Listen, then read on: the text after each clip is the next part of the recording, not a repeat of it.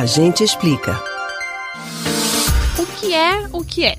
Está presente no ar, na água da torneira, no açúcar, no sal e até mesmo na cerveja. A resposta é surpreendente e nada satisfatória. São as micropartículas de plástico. Isso mesmo que você ouviu. Mesmo sem saber, você está inalando e comendo plástico.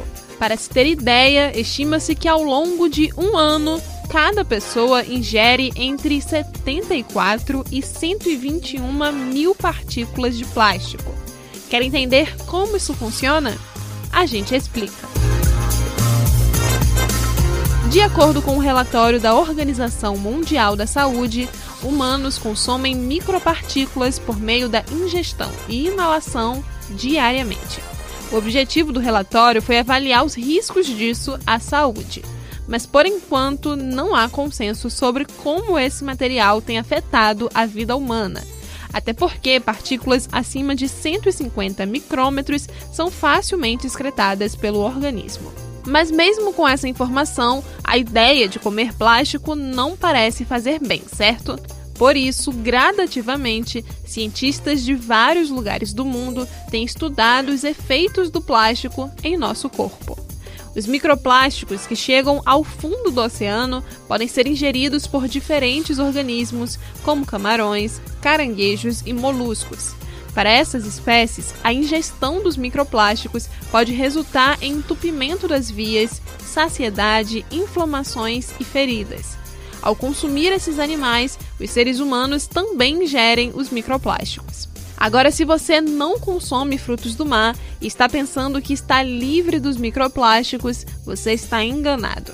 Até mesmo no ar entramos em contato com eles. Um estudo da Organização de Preservação Ambiental, WWF, compara o tempo de consumo de microplásticos a objetos conhecidos por todos nós. Por exemplo, consumir microplástico por 10 dias seria como se você tivesse comido o plástico de um cartão de crédito. Por um ano, um capacete de segurança. E por seis meses, 125 gramas de miçangas de bijuterias. A imersão no plástico é tão grande que um recente estudo realizado por cientistas italianos identificou a presença de microplásticos na placenta de mulheres grávidas. A pesquisa indica que ao menos 12 fragmentos foram encontrados em placentas originadas de partos e gestações normais. Vale lembrar que o plástico é um material durável, ou seja, que não se degrada com facilidade. Para se ter ideia, todos os plásticos já produzidos desde os anos 50 ainda estão no mundo. É por isso que é tão importante reduzir o uso de plástico urgentemente. Você pode ouvir novamente o conteúdo desses e de outros A Gente Explica no site da Rádio Jornal ou nos principais aplicativos de podcast: Spotify, Deezer, Google e Apple Podcasts. Beatriz Albuquerque para o Rádio Livre.